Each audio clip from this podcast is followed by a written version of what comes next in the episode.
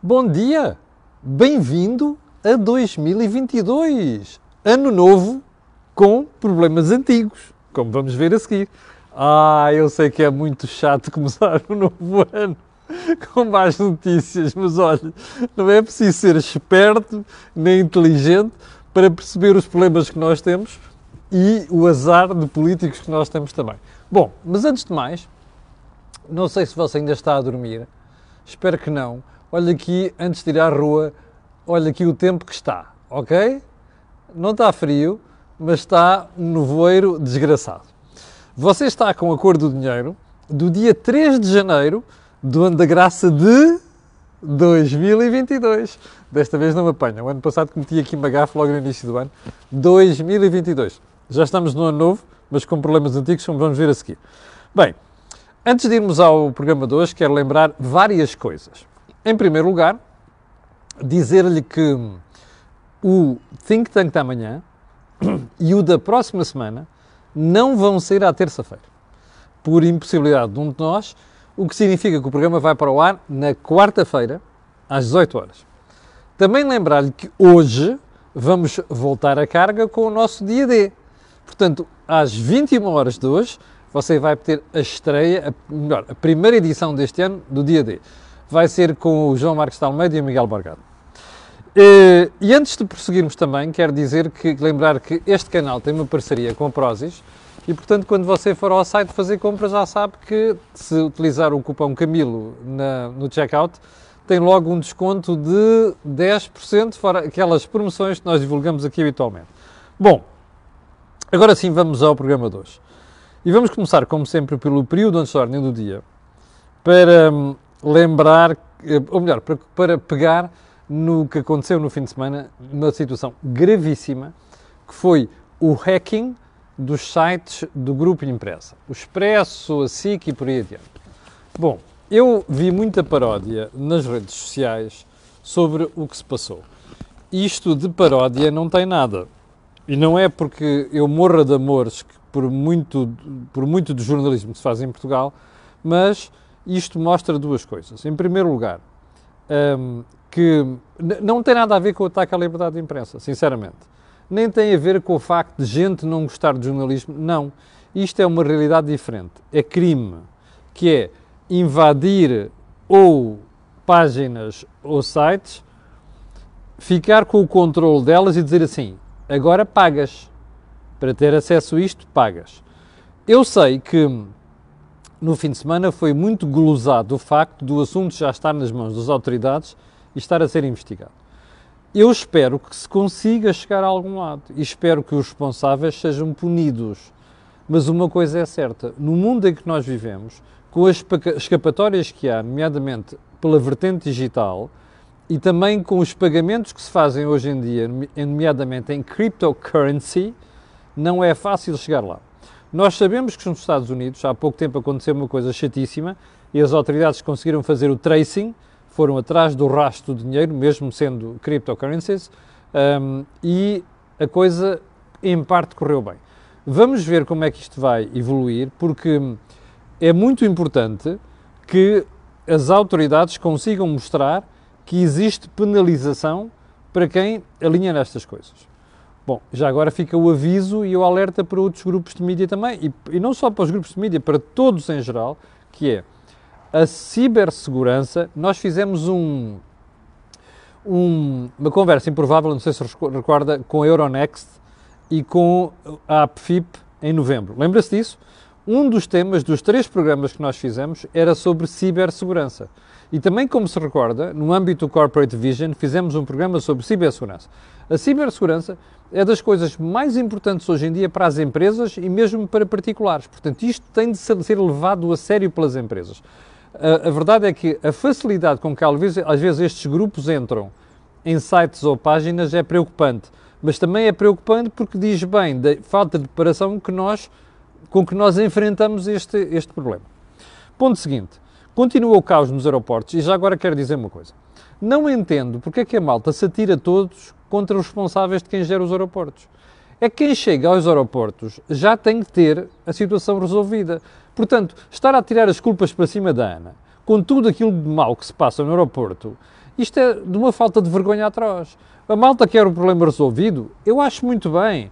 Não é bom dar esta imagem de país? É óbvio que não é. Era bom chegar ao aeroporto e ter tudo expedito. O problema é que isto começa a montante, não é? O, o, o aeroporto é jusante. E depois já é fácil vir a tirar as culpas para cima da Ana, e juro que a Ana não está a pagar nada para, para dizer isto, não é? Uh, em vez de atribuir, responsabilidades às autoridades que não sabem planear as coisas a montante. Segundo ponto. Terceiro ponto. Aliás, soubemos ontem que a IKEA, IKEA, sim, aquela loja de uh, móveis, como eu costumo dizer, um, ehm, vai subir os preços em 9. 9%. Ok? Não é apenas em Portugal, é em média 9%. Você está surpreendido? Não esteja. Porque está a ver, quando as empresas começam a fazer repercutir no preço final tudo aquilo que se passa na cadeia de valor e tudo o que se passa nos últimos tempos é aumentos vergonhosos dos preços e preocupantes dos preços, isto acaba sempre por ir desaguar num sítio, que é no consumidor. Portanto, eu só posso é dizer que aprecio a transparência com que a IKEA está a fazer isto. Já agora, embora seja um aumento de preços. Já agora, continuo a acreditar nos bancos centrais, ok? Inclusive nos bancos centrais do Banco Central Português. Continuo a acreditar. Quando vêm com aquela converseta de que ah, isto é passageiro. Resta saber é se um dia destes vão reescrever o certificado passageiro para pôr nos dicionários. Isto fica ao cuidado do Dr. Centeno, mais da Barbie em Frankfurt. Ponto seguinte, a União Europeia anda para aí uma discussão muito grande na União Europeia sobre o que é que são energias limpas. Então, a França quer incluir no cardápio de energias limpas o gás e a energia nuclear. A Alemanha, que está a fazer o phase-out do nuclear, uma tontice brutal da senhora Merkel, e que este senhor que lá está agora vai dar continuidade, não quer e atira-se ao ar. A Espanha, que está à rasca, desculpe uma expressão de caserna, e a Áustria estão contra a França. Vamos ver se a gente se entende. Há duas componentes nesta história. A primeira é assim: então, rapaziada da União Europeia, mais ambientalistas, mais tontos, durante tantos anos andaram a surrar a energia produzida a gás, que não sei quantos poluía, agora já quer reentrar na lista verde? Ah, pois é. Ficamos a saber que o verde não tem a ver com a realidade, mas com as conveniências. Certo? Certo. Sabe o que é que se quer dizer? Hipocrisia e tontice. Percebe? Estão à rasca, desculpe uma expressão de caserna sabem que os preços estão a disparar, não sabem como é que vão resolver o problema, estão com a criança nos braços e agora é como ao tio, ao tio, como é que a gente resolve isto? Olha, é muito simples, muda-se a legislação e aquilo que era carbon passa a ser verde. Está a ver? Oh, rapaziada, um bocadinho de vergonha nessas caretas. Vamos continuar? Agora vamos para a França.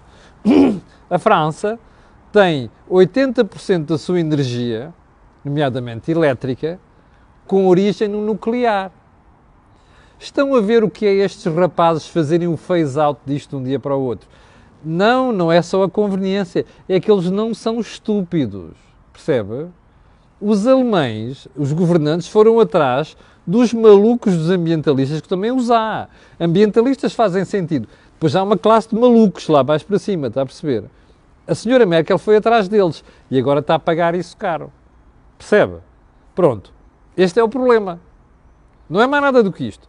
Mas você vai ver que esta marmelada vai continuar nos próximos tempos. Porque ninguém teve coragem para dizer aos seus cidadãos que o que estavam a fazer era tontice. Está a ver? E agora estão a pagar essa brincadeira toda. Bom, ponto seguinte. No fim de semana diverti-me imenso com as celebrações dos 20 anos do euro. E a televisão portuguesa, acho que foi a, a CNN 24, não se lembrou de fazer outra coisa, acho que foi, não me recordo, mas peço desculpa se não tivesse, tivesse ido, de ir buscar um Teixeira dos Santos, que era Ministro das Finanças na altura, uh, do, do, do, engenheiro Sócrates, e do engenheiro, desculpem, uh, e, desculpem, eu insulto aos engenheiros, ok? Uh, e o Dr. Vítor Constâncio, que era o Governador do Banco de Portugal. Vítor Constância é um brilhante académico, mas é um péssimo gestor. E é um péssimo analista. Uma série de coisas que ele andou a fazer e dizer nos últimos 20 anos foram disparates. Alguns deles foram disparates, pura e simplesmente. E Vítor Constâncio, naquela conversa toda, procurou realçar uma coisa. Em paridades de poder de compra, ou seja, valores comparáveis, Portugal duplicou o poder de compra nos últimos 20 anos. E o resto, camarada Vítor? Quando a jornalista lhe perguntou assim, acho que foi. Não, não me lembro do nome, não quero dizer, não te enganei-me, ainda por mais uma pessoa que eu conheço, que era Anabela Neves, troquei por Teresa Quintela, portanto não arrisco dizer o nome. Ana Sofia Cardoso, terá sido assim? Diz assim, então, mas espera aí, e o que é que não correu bem? Os outros países que mais do que nós. Ah, mas apesar de tudo, nós duplicámos o nosso poder de compra. oh, doutor Vitor Constâncio, qualquer bicho careta, com o mínimo de gestão, teria feito o que fez. Isso não é nada para mostrar. O que Portugal teria de mostrar de grande mesmo era se tivesse feito uma coisa maravilhosa e nós hoje em dia tivéssemos crescido ao ritmo da Irlanda, já não digo da Irlanda, mas da Lituânia, da Estónia, percebe? Da Letónia. Isto é que era. O resto é conversa. Discurso do novo Presidente da República. Houve para aqui alguns espectadores que pediram para comentar. Não é comentável. Ele não disse nada. Disse zero. Eu sei que houve gente que veio para aí dar umas análises e tal, ah, pá, não, pá, o Presidente não podia dizer muita coisa, temos eleições no dia 30 de janeiro, não sei quantos. So fucking what? Isto é uma estupidez, não é? What the hell? O Presidente da República é para mandar recados. E, portanto, se tinha que mandar recados sobre as eleições, devia mandá-los, não é dizer assim, espero previsibilidade, não sei o quê. Olha, é um no issue. O discurso do Sr. Presidente da República. Vamos então aos assuntos principais. Vamos lá. Primeiro, a confusão patrocinada pela DGS e um alegado simplex que houve um espectador que me escreveu a dizer assim: Veja o que diz o Marcos Mendes. Você anda a falar daquela confusão que patrocinada pela DGS. Veja o que diz o Dr. Marcos Mendes. Eu fui ver, de facto, e vi que o Dr. Marcos Mendes defende um simplex para a comunicação da DGS. E porquê é que ele diz isto? Porque na semana passada, recorda-se, no final da semana, eu já lhe tinha dito isto aqui, ok? Vá lá ver, o programa ou quinta ou sexta-feira. Disse assim, a DGS mudou o período de isolamento de 10 para 7 dias. Não teve coragem para ir para os 5 dias. É sempre o meio termo, está a ver? É, podia chatear o Costa, era um problema. E então, ninguém sabe nada. As regras não são claras. Eu disse-lhe aqui, eles deviam fazer uma divulgação... Uh, decente, minimamente decente sobre o assunto. Não fizeram. Anda tudo aos papéis. Qual é a novidade? É a DGS portuguesa, Direção-Geral de Saúde. Mas, a propósito, o Dr. Marcos Mendes veio dizer que era melhor fazer um simplex, por aquilo num site único, como está na Alemanha e na Inglaterra, uh, não, uh, não, sei, dois países, deu o exemplo de dois países, mas já nem me recordo. Eu acho que o Dr. Marcos Mendes não está a ver bem o problema. É que o simplex da DGS era pôr autogarça feitas na rua porque ela percebe tudo menos daquilo. Ela é capaz de ter sido uma excelente médica, uma boa técnica, mas ela é uma péssima líder, não sabe gerir. Portanto, a solução ali, simplex, Graça Freitas, vai para casa ou fazer outra coisa qualquer. Nessa altura, garanto-lhe que, e põe lá uma pessoa que sabe o que está a fazer, do ponto de vista de comunicação, de liderança, essa coisa toda, e aquilo entra nos eixos. É tudo uma questão de coragem, não é nada.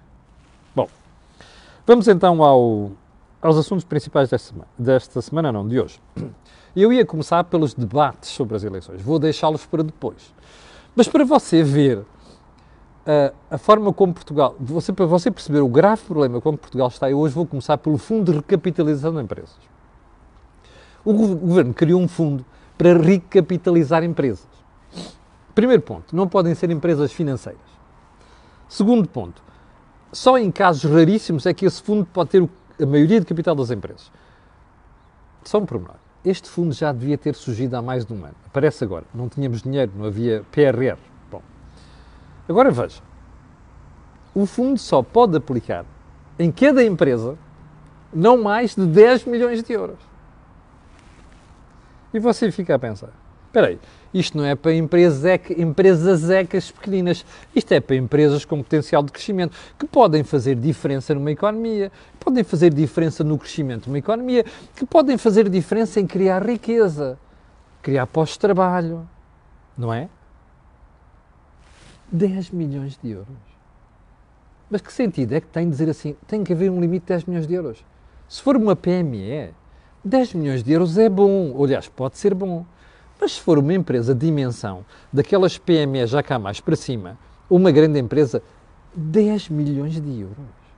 Isso são migalhas. E você dirá, você é mesmo à língua, pá. Não. Sabe quanto é que está previsto para a dotação deste fundo? 1.300 milhões. Percebe? 1.300 milhões. Ah! Mas neste momento, no início do fundo, ele só começa com. Diga lá. 500 mil milhões. Perdão. 500 milhões. 750 milhões. Mil milhões. Não. Começa com 320 milhões. Espera aí. Quanto é que tem o fundo, o PRR? Total 16 mil milhões, não é? Ou à volta disso. 1.300 milhões para aquilo que é mais importante para a economia portuguesa, que é levar as empresas a darem o salto, estarem capitalizadas, ok? E darem o salto, nomeadamente virarem-se para fora. Só 300 milhões para começar? Adivinhou? Portugal não tem dinheiro. São só 320 milhões. Esperámos um ano. Portugal não tem dinheiro. Só 10 milhões para cada empresa. Portugal não tem dinheiro. Certo? Mentira! Sabe porquê? Você olha para a TAP, você olha para a EFASEC, e temos uma história para falar sobre a EFASEC amanhã, que eu tirei daqui do programa de hoje, ok? Que é o limpeza de dívida feita pelo Banco de Fomento. O que vai ser feito pelo Banco de Fomento. E já agora vamos. CP! Então vamos lá ver. Para a CP são 1.800 milhões, certo? Para a EFASEC ao todo vão ser para aí 300 milhões e para a TAP são 3,7 mil milhões. Você ainda diz que Portugal não tem dinheiro? Mas que estúpido, Camilo Lourenço. Que estúpido que você é. É óbvio que Portugal tem dinheiro. Sabe qual é o problema de Portugal? É que gasta-o onde não deve gastar. Percebe? A malta torra dinheiro na TAP, torra dinheiro na CP, torra dinheiro na EFASEC e mais uma série de porcarias por aí fora e não tem dinheiro para capitalizar empresas. Percebe? Sabe qual é a diferença? É que essas empresas não têm lobbies. Está a ver? Não têm gente bem colocada, não têm gente com amigos nos governos, não têm gente encostada ao aparelho do Estado, não tem gente a comer vergonhosamente na mesa do Orçamento do Estado. É a diferença dessas empresas para a STAP, para a Zefasec, para a CP e para o rei que parte ao resto. Está a perceber? Isto é Portugal. Ou melhor, isto é socialismo em 2022 você tem uma excelente oportunidade no dia 30 de janeiro de pôr esta gente na rua. Percebe? Porque isto não é aceitável. Capitalizar empresas com 10 milhões e torrar dinheiro nas tapas da vida. Percebe? Isto não é aceitável. Bom, ponto seguinte. Vamos aos debates para as legislativas. Ontem tivemos dois. Costa de um lado versus Rui Tavares e André Ventura do outro lado versus Catarina Martins. Vamos ao Costa. Apreciei imenso o debate. Primeiro, confirma-se que Costa não tem jeito nenhum para fazer debates. Eu estou curioso para ver o debate dele com o André Ventura e com o Rui Rio. Rui Rio não é nada especial, mas acho que até um Rui Rio bate António Costa se tiver, se se preparar, ok? Primeiro ponto. Bem, o que é que fez António Costa? António Costa dá-se bem com o Rui Tavares. Rui Tavares foi eleito vereador na Câmara Municipal de Lisboa, remember, na, lista do camarada Medina. Portanto, o, aliás, o PS fez o acordo com, com o Rui Tavares para ver se fazia uma, uma, uma abrangência à esquerda. Tramou-se, não serviu para nada. Bom, aqui é a mesma história. António Costa, gosta, António Costa gosta dele. Sabe qual é o problema dos debates quando nós gostamos de alguma pessoa? Ou que temos um pré-acordo com alguém? É que a gente borra sempre a pintura porque não sabe para onde é que vai. Vai por aqui, epá, vou-lhe dar uma tarefa. Vai para ali, epá, é chato para o gajo. Vou para ali, epá, mas eu, o gajo é meu aliado e tal. Bullshit. Debate é debate. Sobretudo, tem que haver um bocado de respeito para quem está deste lado. Bom, António Costa cometeu outro erro. Estava a falar com o Rui Tavares e parecia que estava a falar para Rui Rio. Ou seja, uma certa altura do debate eu pensei assim, bem, alguém deve ter posto o retrato do Rui Rio por trás do Rui Tavares. Está a perceber? Porque o Costa estava a falar para ele. Isso não sei, saía a cabeça do Rui Rio. Adivinhou? Costa está à rasca. Desculpe uma expressão de caserno. Costa já perdeu, já percebeu que as eleições não são favas contadas. Costa está preocupado com a perda daqueles 5 pontos percentuais do PS face ao PSD no último mês. E se o Rui Rio fosse um bocadinho espertinho e inteligente, ganhava as eleições. Está a perceber? É só isto. Portanto, isto foi um erro de António Costa Mota. Bom, agora vamos à Catarina Martins e ao André Ventura. A Catarina Martins apareceu lá com o guião bem estudado. É pá, vou surrar o gajo com a história da corrupção, vou surrar o tipo com a história de vocês, é pá, hum, vocês são racistas e não sei. Bom, André Ventura, como toda a gente sabe, é uma pessoa com uma grande capacidade de argumentação. Eu ainda não vi ninguém derrotar André Ventura. Isto é preocupante. Está a ver? É preocupante no sentido de percebermos que há líderes tão maus em Portugal. Bem, e ele não desiludiu. Porque no decorrer daquela conversa, aquilo foi. Na... Era só garras de fora, está a ver? Parecia águias com garras de fora. Então era assim. É um disco riscado. Ah, isso é uma mentira. Uh, vocês são condenados por racismo. A história de André Ventura ter sido condenado por racismo. Eu já disse foi uma estupidez aquilo que André Ventura fez. Devia ter pedido desculpa. E vai ser surrado nas, nas, nas, nas campanhas de casa disto. Ai, você é mesmo uma boa atriz. aquilo foi, a certa altura, parecia uma pacharada. Bem, não foi bem uma pacharada, mas enfim. A verdade é que Catarina Martins quis chegar lá com aquele ar de eu vou contra-atacar antes que aquele tipo se atire a mim porque é o problema da Aventura, é quando se atira, atira-se mesmo. E o que é que aconteceu a Catarina Martins? Saiu surrada. E o que eu achei interessante nisto é que depois, nos debates a seguir, vi jornalistas e analistas convictamente a dizerem que André Aventura levou uma surra. Eu, como sabem, não tenho simpatia particular para eu conheço pessoalmente, gosto dele pessoalmente. Ele é muito diferente do que é pessoalmente do que é líder de partido. Mas André Ventura, se houve coisa que não levou foi uma surra. E, e Catarina Martins saiu de lá de rabinho entre as pernas. Bom, já agora só uma coisa. António Costa. Eu, se fosse António Costa, hoje telefonava André Ventura e dizia assim: Rapaz, muito obrigado, por deste-me uma ajuda desgraçada para a bipolarização. Você já percebeu? Estas eleições são cruciais. Há uma parte da direita que ainda não entendeu isto, como vamos vir a seguir. Mas a esquerda já percebeu. E, portanto, e o PS já percebeu. E António Costa sabe que ao fim de seis anos está em perda grande. E António Costa precisa de se agarrar àquilo, urgentemente. Então o que é que está aqui a fazer? Bom, eu tenho que dizer ao pessoal, votem em mim, mesmo o pessoal das esquerdas. Assim como, do outro lado, Rui Rio tem interesse a fazer a mesma coisa. O problema é que, ao debaterem desta maneira, estão a dar força aos André Ventura desta vida. Portanto, vamos ver porque vamos ter mais debates nos próximos dias. Isto vai ser um fartote de debates, não é? Não sei se vai ser esclarecedor, mas vai ser um fartote de debates. E vamos ver nos próximos dias como é que isto vai correr, ok? Eu vou estar aqui de sorriso aberto a comentar debates. Bom, hum, agora vamos à reta final da conversa de hoje. Há umas alminhas em Portugal continuam a viver no século XIX. Ai, perdão, qual século XIX? Anos 70, ok?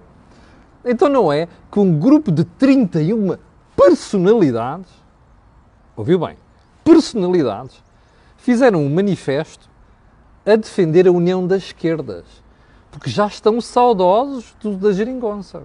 Olha, André Freire, Carlos Matos Gomes, pomposamente apelidado de Capitão de Abril, Carlos Brito, antigo deputado do PCP, que saiu de lá incompatibilizado e nunca esteve no sítio para mandar passear a direção culpa do PCP. Isto é que me chateia nos PCPs, está a perceber? A Zita Seabra tem o meu respeito. Porque foi uma pessoa que saiu cá para fora e disse: é isto. Esta gentinha calou-se, foi para casa, mandou umas bocas de vez em quando e esqueceu-se de criticar a culpa do PCP. Portanto, pouco respeito por Carlos Brito. E depois um senhor chamado Pedro, Basco, uh, Pedro Bacelar Vasconcelos, que hum, só foi deputado do Partido Socialista. Esta gentinha quer a união da esquerda. Está saudosa já. Primeiro ponto, estão à rasca. É isso. Não é? Piada de caserno. Linguagem de caserno. Estão à rasca. Bom. É pena. É, é que a direita devia olhar para este tipo e dizer assim, bom, agora temos que fazer o mesmo à direita. Não é? Porque estes tipos, a esquerda já percebeu que pode perder as eleições. Bem, segundo ponto. Esta malta, com aquela porcaria daquela. enchem a boca, com aquele. vomitam, vomitam, percebe? Ah, e o Estado Social. Mas espera aí, qual Estado Social? Digam-me lá, vocês, que Estado Social é que conheceram nos últimos seis anos? Com desinvestimento público nas escolas, com desinvestimento público nos tribunais, com desinvestimento público nos SNS. Digam-me lá qual é o Estado Social que vocês querem. Bom, vamos pegar num dos dados que eu analisei no Jornal de Negócios de hoje, que é a história do mais salários, mais elevados, salário mínimo, não sei das quantas. Primeiro, eu já te expliquei. Para as empresas aumentarem o salário mínimo, agora no início do ano, que o Dr. António Costa veio incensar ontem, o Estado vai gastar 92 milhões de euros na Segurança Social. Porque as empresas não têm dinheiro para fazer aquilo. Deixa-me lá fazer uma pergunta. O que é que esta gente defende? É o socialismo. O socialismo que nos últimos seis anos fez Portugal estagnar. Aliás, fez Portugal perder espaço face a outros países, inclusive que estavam que nós vimos por retrovisor. É o que esta gente quer. Isto é a brigada do reumático. Versão 2022. Ou 2021, que isto foi parido ontem ou antes de ontem, eu não sei das quantas, não é? Esta malta faz lembrar aquela brigada do reumático que foi Marcelo Caetano, antes do 25 de Abril, jurar fidelidade ao regime. Estes tipos já estão no passado e ninguém lhes disse nada. Acordem, pá, acordem.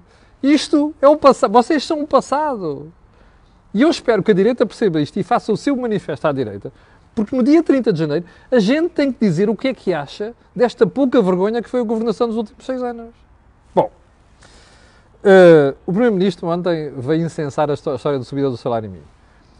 Costa não tem mais nada para apresentar. Esta, esta, gente só sabe distribuir o que não queria. Ele não sabe criar nada, como nós vimos há bocadinho com o Fundo de Capitalização de Empresas, percebe? Portanto, isto vem mesmo a jeito.